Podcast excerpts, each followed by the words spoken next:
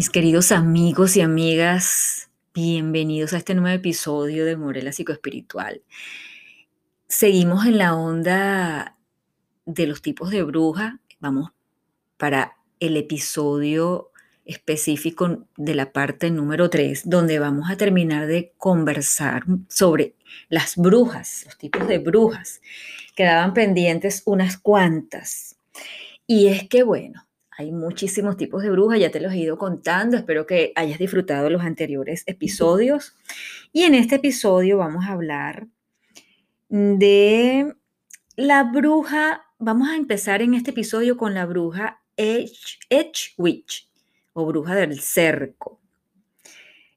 Existen muchos tipos de brujas y sus poderes varían de acuerdo a su estilo y práctica. Eh, en esta clase de bruja es común el estudio profundo de la naturaleza, la bruja del cerco, en especial las plantas. Es una mezcla de chamanismo con la brujería tradicional. Las características de las brujas del cerco son el conocimiento herbolario, la curación, la adivinación, las técnicas de meditación y un profundo amor hacia la naturaleza. Una práctica que generalmente se hace en solitario.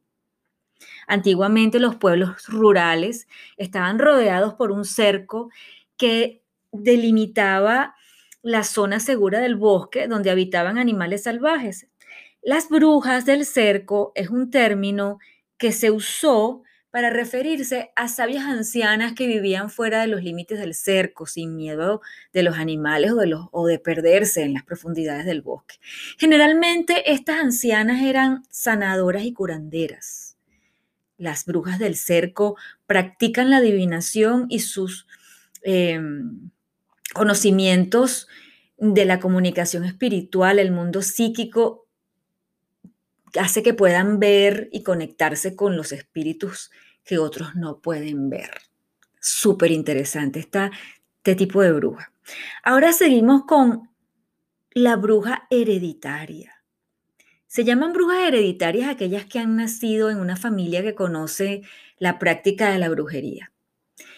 El primer acercamiento con el mundo espiritual lo hacen en el hogar, con historias y prácticas que se realizan habitualmente en la casa. En general, los padres, tíos abuelos de estos tipos de brujas comparten y enseñan las tradiciones y los ritos. Los conocimientos se transfieren de generación eh, de una generación a otra. Y cada uno va agregando sus propios elementos e ingredientes. Es posible que exista un libro familiar con rituales propios del grupo.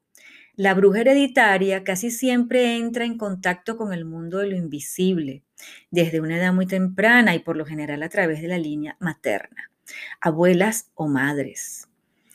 Algunas señales de que perteneces a una familia de brujas eh, te voy a dar aquí unas cuantas, ¿ok? Las marcas de brujas. En ocasiones existen algunas señales en el cuerpo como manchas o lunares que poseen varias personas del mismo grupo familiar. Tus familiares son narradores de historias. Es usual en el hogar escuchar historias fantásticas de cuentos de hadas o sobre el mundo espiritual.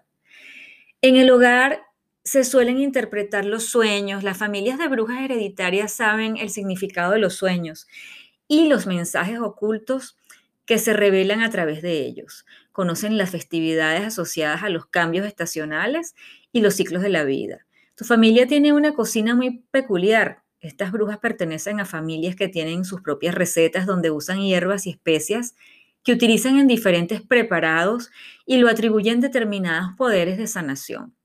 Las familias de estos tipos de brujas tienen supersticiones y costumbres que respetan celosamente. Algunas muy populares son mm, eh, no pasar debajo de las escaleras, por ejemplo, o no pasar el, eh, el salero a otra persona, pues trae mala suerte y así sucesivamente. ¿Te identificas con esta bruja hereditaria? Yo me identifico totalmente. Yo, como te decía en anteriores podcasts, sobre los tipos de brujas. Yo me identifico con la bruja hereditaria, pero te comentaba que te lo quería contar cuando tocara el, episodio, que es este número 3, explicarte qué es una bruja hereditaria. Y bueno, estoy identificada totalmente con ella. ¿Y tú? Cuéntame. Ahora hay otra que me parece, esta no la conocía, esta, esta para mí es totalmente nueva y bueno, te la voy a comentar a ver qué te parece. Y se llama bruja de cocina. Las brujas de cocina practican su magia a través de sus preparados. Suelen tener sus propias recetas de pociones, comidas y bebidas. En general, su hechicería se centra en la protección y sanación. Mezclan su propia energía con la comida que preparan, transmitiéndole positividad y amor o bendición, o bendiciéndola. Estas brujas, escucha esto, estas brujas por lo general cultivan los elementos que usan en su cocina, pues se preocupan mucho sobre la calidad de los ingredientes. Además tienen conocimiento sobre las propiedades de las hierbas y especias que utilizan. ¡Qué belleza! La cocina es un lugar sagrado para ellas. Suelen tener su propio libro de recetas. ¿Te identificas con esta bruja tan interesante? Bruja de cocina. Ahora vamos con la bruja chamánica. Vamos a ver qué hay. Ustedes saben que la bruja chamánica interactúa con el mundo espiritual alcanzando diferentes estados de alterados de la conciencia. Se puede contactar con espíritus y guías y entra en trance para lograr abrir el canal de comunicación.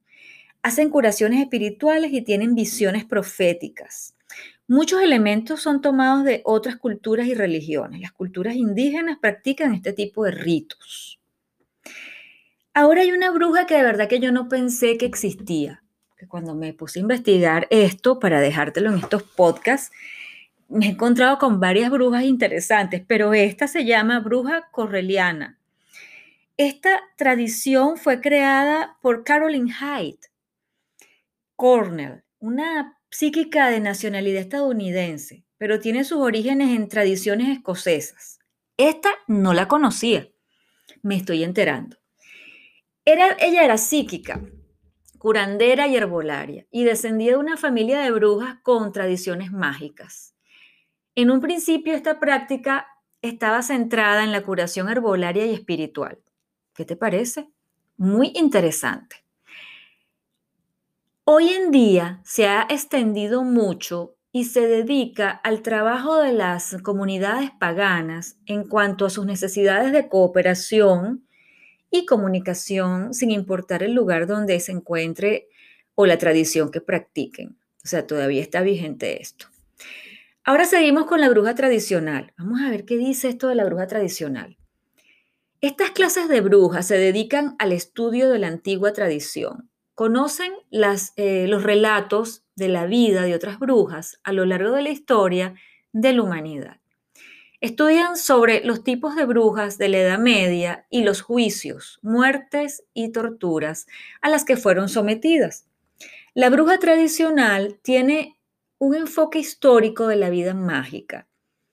Son, eh, por ejemplo, sus ritos y trabajos de hechicería se basan en antiguas prácticas que han, que han estudiado y que traerán siempre al presente y tratarán de reproducir. Ellas se relacionan con espíritus locales y espíritus de las leyendas. Tienen una fuerte conexión con la naturaleza, son estudiosas del folclore antiguo. Ahora voy con una bruja que de verdad que no pensaba que existía, pero bueno, aquí te la voy a explicar. Se trata de la bruja ecléptica. La bruja ecléptica es uno de los tipos de brujas en el mundo más libres de ejercer su magia, pues usa diferentes fuentes y religiones para desarrollar sus habilidades individuales, pero no se apega a ninguna doctrina, religión o sistema. La verdad es que yo creo que me parezco también, o sea, me identifico también con esta bruja ecléctica.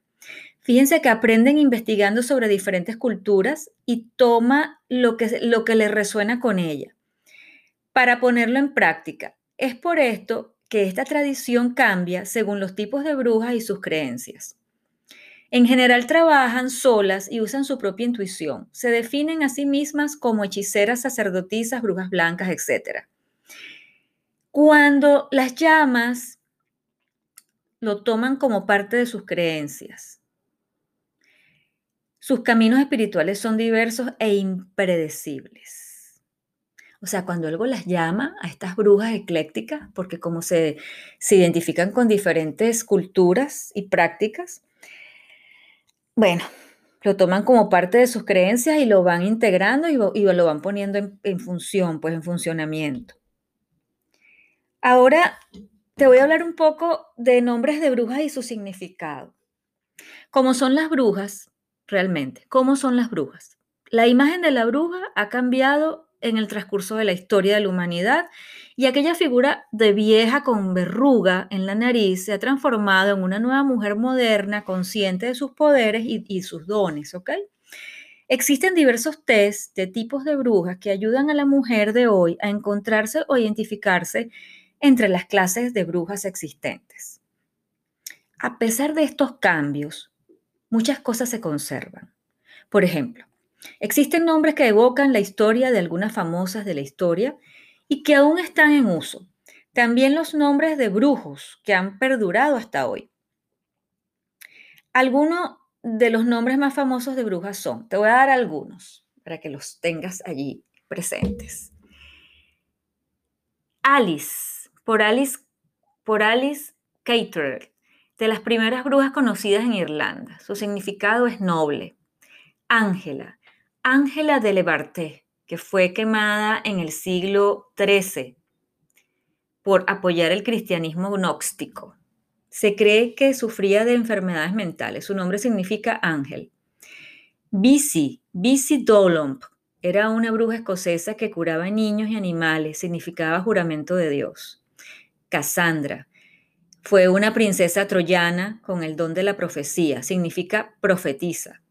Lauris o Laurí, Laurí, uno de los nombres de brujas poderosas que aún se conserva. Laurie Cabot fue una bruja muy influyente en los Estados Unidos. Es diminutivo de Laura y su significado es laurel. Eh, tenemos otro por aquí, Linda. Es el nombre de la bruja buena en el mago de Oz. Es un nombre literario y significa bueno o justo. Así que bueno amigos, la magia ha existido siempre y los diferentes tipos de brujas la han expresado por medio de sus ritos y prácticas a través de la historia de la humanidad, sorprendiendo con increíbles relatos. Existen muchas clases de brujas, pero los poderes y dones son características comunes que distinguen a estas personas sabias y especiales. Así que es para mí todo un gusto poderte dejar estas informaciones en diferentes podcasts para que te enteres, para que te te ilustres, para que te identifiques y también porque, bueno, celebramos Halloween y muchísimas personas, seguidores de mi amada comunidad, de mis redes sociales, me pidieron que hiciera esta, estos podcasts informativos para disfrutar de Halloween con esta info que además está bien importante e interesante. Así que bueno, aquí te dejo para que disfrutes. Nos estamos escuchando en el próximo episodio y quiero desearte de verdad lo mejor y como siempre me fascina enviarte eh, bendiciones de prosperidad, bienestar, salud y protección para ti y los tuyos. Me despido y estamos siempre en contacto de corazón a corazón. Un gran abrazo.